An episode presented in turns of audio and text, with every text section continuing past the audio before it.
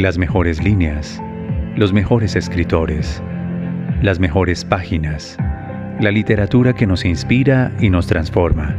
Esto es Lunes de Autor en I Am Podcast. Somos nuestras conversaciones, somos los autores que llevamos dentro.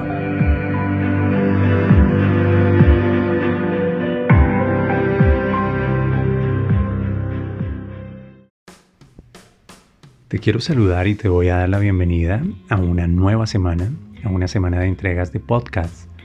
Hoy es lunes y los lunes son lunes para páginas de autores que nos han inspirado. Particularmente he elegido que así sea. Solamente pretendo compartir un poco de la experiencia literaria en mi vida, eligiendo autores, fragmentos, frases, contenidos de las mejores páginas, de las mejores obras que para mí y en mi caso personal, espero logremos coincidir juntos en algunos de ellos, han logrado hacer la diferencia en mi vida. Esta mañana voy a hablarte de un clásico, realmente es un clásico. Og Mandino, el autor del vendedor más grande del mundo. En realidad, de Og Mandino tengo dos obras muy referentes en mi vida. Una, El don del orador ese libro es difícil de conseguir, ¿sabes? El don del orador. Recuerdo a mi hermana, fue a través de ella que lo recibí. Alguien dijo, en cualquier lugar del planeta, de los millones de libros que se han escrito, uno, por anticipado, es tu biografía.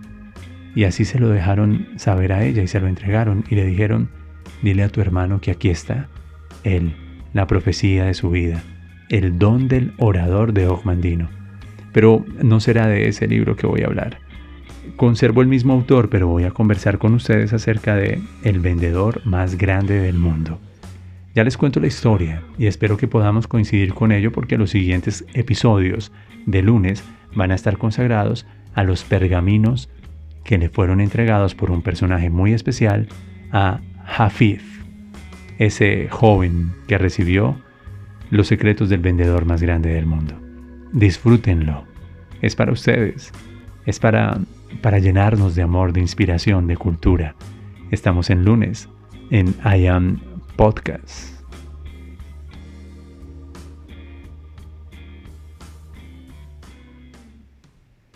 Bueno, te voy a contar la historia. Yo me encontraba en el colegio, creo que estaba cursando noveno noveno grado de bachillerato. Sí, sí, era noveno grado de bachillerato. Y llegó a mis manos a través de la bibliotecaria, y la recuerdo con mucho cariño. Ella se llama Margarita. No sé si aún vive, no lo sé. Y entonces ella hizo algo que no solía hacer. Se dio cuenta que a mí me gustaba la oratoria y se dio cuenta que me iba muy bien fluyendo con las personas, con los, con los jóvenes de mi generación y que conducía los debates en el colegio, los discursos y que pronto estaba postulándome para más adelante ser personero de los estudiantes y dijo, léete este libro, yo no puedo hacer esto, sin embargo quiero que me prometas que este libro retorna aquí. Quiero que te lo quedes durante todo un año y quiero que subrayes las frases y las palabras más resonantes contigo en cada pergamino. Pero no vayas a los pergaminos, Willy. Primero enamórate de la historia. Además, porque reconozco en ti una conciencia espiritual. Por eso quiero que te lo lleves. Ningún libro, sabes, puede salir de la biblioteca del colegio. Pero yo contigo tengo una esperanza. Y creo que así como al protagonista de este libro, de esta historia, le fueron entregados esos 10 pergaminos a cambio de un manto muy especial, entonces yo te entrego este libro a ti. Disfrútalo. Y bueno, yo le dije, Margarita, muchísimas gracias por quererme tanto. Te prometo que lo voy a cuidar y voy a, voy a disfrutarlo. Ahora, ¿qué crees? El libro estuvo tres meses en el cajón de mi mesita de noche sin abrirlo. ¿Alguna vez les sucedió a ustedes que se enamoraron de un libro por el título en una vitrina o escucharon hablar a alguien de ese libro o de golpe conectaron con una portada o escuchan que hay un libro que es tendencia o les obsequiaron un libro. Conectaron con él, amor a primera vista, pero nunca le hicieron el amor al libro. En serio, De eso se trata. Abrir sus hojas, respirarlo, sentirlo, acariciarlo, saborearlo y como diríamos en el argot literario, devorárselo. Para ello, para ello se requiere encontrar placer, placer y disposición, como en la intimidad. Debe haber disposición y debe haber mucho placer, pues tres meses de abstinencia lo ignoré por completo y no lo abrí. Siempre tuve la excusa perfecta. No sé si a ti te pasa, pero me encantaría como ejercicio en este lunes de podcast que pudieras hacer una lista de libros que te sedujeron, pero que, que no honraste, que dejaste, que se quedaron allí como posibilidad. ¿Qué te parece si apuntas tres libros o chequeas allá en tus anaqueles, en tu biblioteca, en tu estudio, en donde quiera que haya libros, y te vas a dar cuenta que hay muchos de ellos que están ahí esperando por ti. Eso es importante que lo sepas. Me gusta decirte esto porque así sucedió con el vendedor más grande del mundo. Y un día, casualmente, pospusieron la final de microfútbol. Yo siempre fui como deportista. Fui la posición de portero, el arquero, en la selección del barrio y en la selección del colegio. Y por alguna razón, no sé, alguna razón de orden público, uh, pospusieron la final. El torneo se pospuso y ese fin de semana yo estaba desparchadísimo en la casa, era un fin de semana para descansar, para ver tele y de golpe dormí, dormí mucho, siempre fui muy activo. Cuando desperté ese sábado, en la tarde, eran 4 o 5 de la tarde, bueno, estaba el libro ahí y dije, uy no, qué pena con Margarita. Y lo tomé. No es un libro gordo, es delgadito. Ogmandino, el vendedor más grande del mundo. ¿Y qué crees que me sucedía con el título y con la portada?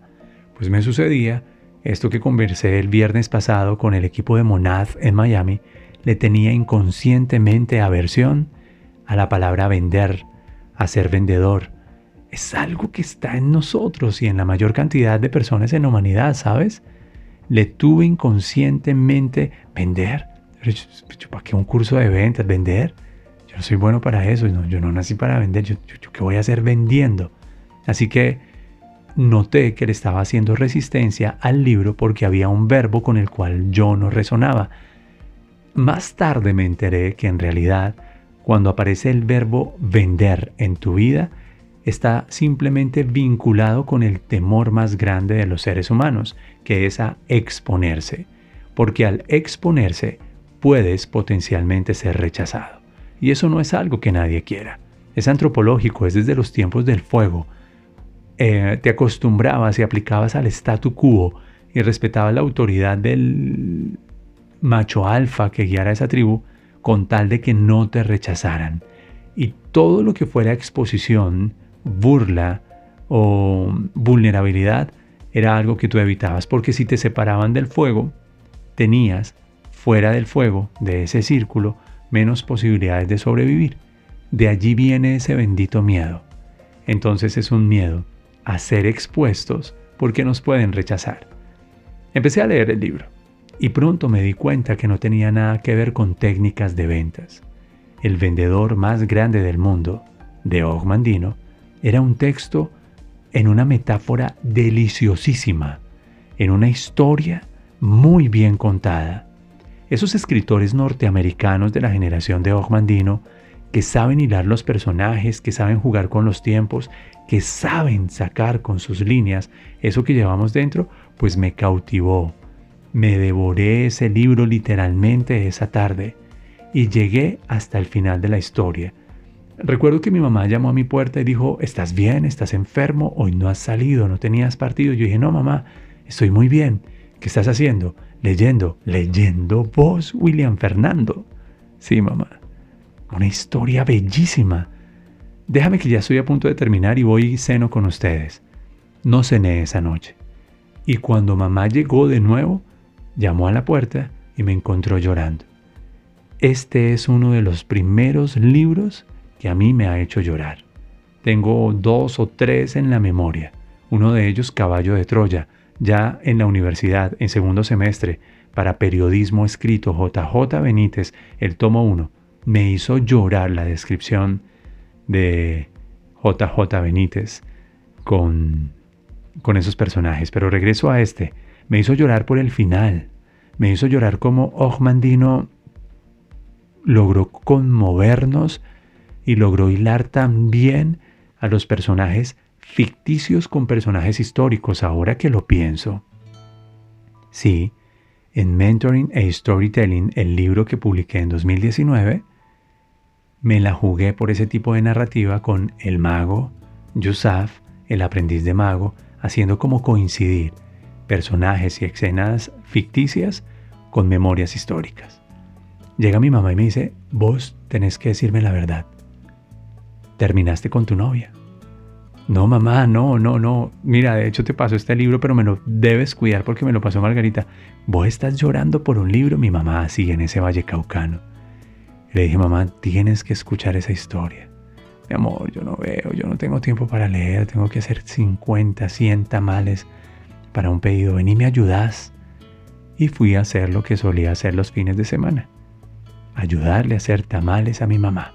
Moler tomar las cabullas, la piola de un costal de papa, de fique, y dejarlas cortaditas para que ella los pudiera envolver. Limpiar las hojas de plátano, esas hojas del tamal. Así que yo fui ingeniero de hojas de tamal y también fui, ¿qué sería eso? Arquitecto de cabulla. Y bueno, fui el que molía la masa, de eso me encargaba.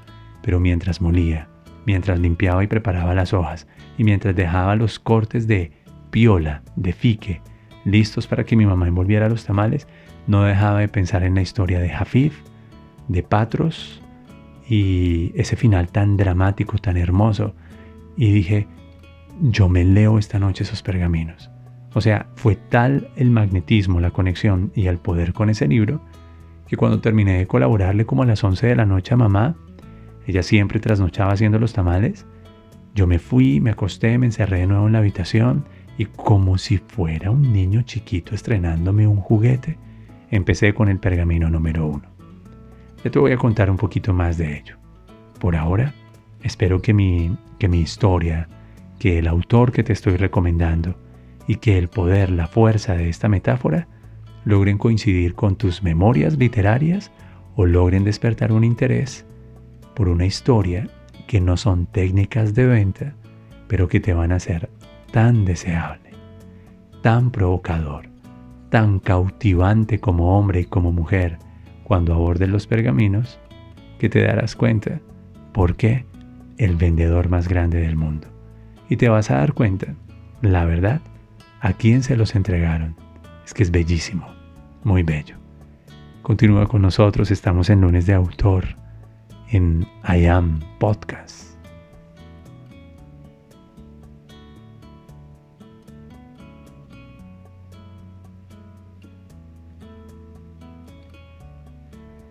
Luego de la historia y de la metáfora, cuando intercambian un manto por esos pergaminos llenos de sabiduría, pues el autor nos propone 10 pergaminos y nos sugiere considerarlos y abordarlos para acceder como perlas de sabiduría a su contenido. El pergamino número uno dice, hoy comienzo una nueva vida. Y voy a compartir pequeñas frases apartes de los textos que tengo como memoria subrayados. Imagínate a un pelado que sería 15 años, 16 años tal vez, de noveno grado, teniendo acceso a esto. Y no solamente tuve acceso a la lectura, sino que empecé a transcribirlos sacando las frases más poderosas en una libreta.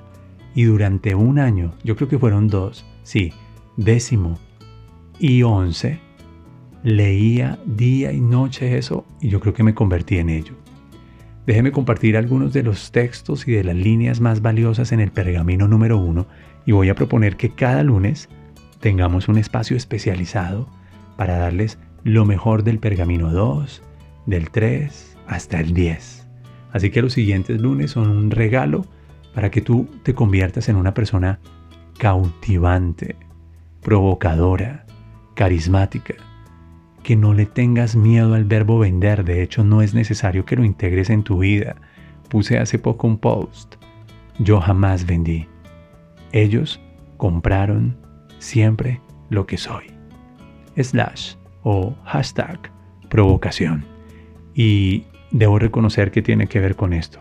Y le agradezco a Margarita en donde quiera que se encuentre. Le devolví el libro, lo cuidé mucho, no lo entregué subrayado, por eso hice la transcripción de las mayores notas y después lo obsequié, lo recomendé, lo apliqué y yo creo que todo eso me trajo hasta donde estoy hoy aquí. Hoy comienzo una nueva vida. Hoy mudaré mi viejo pellejo que ha sufrido durante tanto tiempo, las contusiones del fracaso y las heridas de la mediocridad. Hoy nazco de nuevo y mi lugar de nacimiento es una viña donde hay fruto para todos. Hoy cosecharé uvas de sabiduría de las vides más altas y cargadas de fruta de la viña, porque éstas fueron plantadas por los más sabios de mi profesión que han venido antes que yo de generación en generación. Así, el autor, con un lenguaje siempre simbólico con metáforas, nos empezó a, a entregar perlas como estas. Escucha lo siguiente que te voy a compartir. El fracaso no será mi recompensa por la lucha. Así como la naturaleza no ha hecho provisión alguna para que mi cuerpo tolere el dolor, tampoco ha hecho provisión para que mi vida sufra el fracaso. El fracaso, como el dolor, es ajeno a mi vida. En el pasado lo acepté, como acepté el dolor. Ahora simplemente estoy preparado para abrazar la sabiduría y los principios que me sacarán de las sombras para internarme en la luz resplandeciente de la riqueza, la posición y la felicidad muy superiores a mis más extravagantes sueños, hasta que aún las manzanas de oro en el jardín de las Hespérides no parecerán otra cosa que mi justa recompensa. ¿No les parece que Og no solamente tiene riqueza en el lenguaje, sino que empieza a hilar y la virtud de los pergaminos es que los puso en primera persona? Cuando el autor escribe en primera persona y en presente, entonces nos involucra a nosotros como personajes dentro del libro. Qué bello. Mira esta, mira, mira, mira esta frase y este segmento del primer pergamino. A medida que las palabras de estos pergaminos son absorbidas por mí misteriosamente, comenzaré a despertar. Todas las mañanas con una vitalidad que no he conocido nunca. Mi vigor aumentará mi entusiasmo se acrecentará. Mi deseo de enfrentarme con el mundo dominará a todos los temores que antes me asaltaban al amanecer, y seré más feliz de lo que jamás había pensado que fuese posible en este mundo de luchas y de dolor. Qué bien, qué bien. Mira cómo cierra. Hoy comienzo una nueva vida y me hago un solemne juramento de que nada retardará el crecimiento de mi nueva vida. No interrumpiré ni un día estas lecturas, porque el día que pierda no podrá recobrarse jamás. Yo me acuerdo con esta línea de un hombre llamado Julián Franco, el creador y dueño de Agroindustriales Cañaveralejo. Con ese señor aprendí una frase con la que deseo cerrar esta invitación y esta provocación. William, somos el tiempo que nos queda. Y la verdad, no podemos recuperar el tiempo perdido. No es posible. Solo es posible usar un nuevo tiempo. Yo me imagino que don Julián leyó a Ogmandino en el vendedor más grande del mundo. Y yo creo que ese hombre representa estas últimas frases del pergamino. Mucho se ha filtrado y ha arrojado a los vientos. Solo la verdad pura yace destilada en las palabras que vendrán. Beberé según las instrucciones y no derramaré ni una gota, y la semilla del éxito ingeriré. Hoy mi antigua piel se ha vuelto como polvo. Caminaré erguido entre los hombres y no me reconocerán, porque hoy soy un nuevo hombre con una nueva vida. Me dio mucho gusto recordar para ti en este podcast las memorias de uno de mis libros favoritos, El vendedor más grande del mundo de Ogmandino. Si está bien para ti, voy a compartir en los lunes siguientes de podcast solo las semillas de sabiduría, del 2 al décimo pergamino. Así que tenemos nueve lunes, un poco más de dos meses, para poder hacer esto. Disfruta y espero haberte provocado para que te adentres en esa metáfora y disfrutes esas perlas de sabiduría. Si me toman una muestra de sangre, te lo juro, Ogmandino debe salir dentro de las memorias de mi genética. Provoca, sé cautivante. Disfrútate mi recomendación. Te doy un abrazo. Solo se ve bien con el corazón. Lo esencial es invisible a los ojos. Gracias por estar en Lunes de Autor, en I Am Podcast. Suscríbete a www.williamfernandosánchez.com y sugiérenos tus autores y las páginas que tocan corazones y transforman vidas. Yo seré su voz.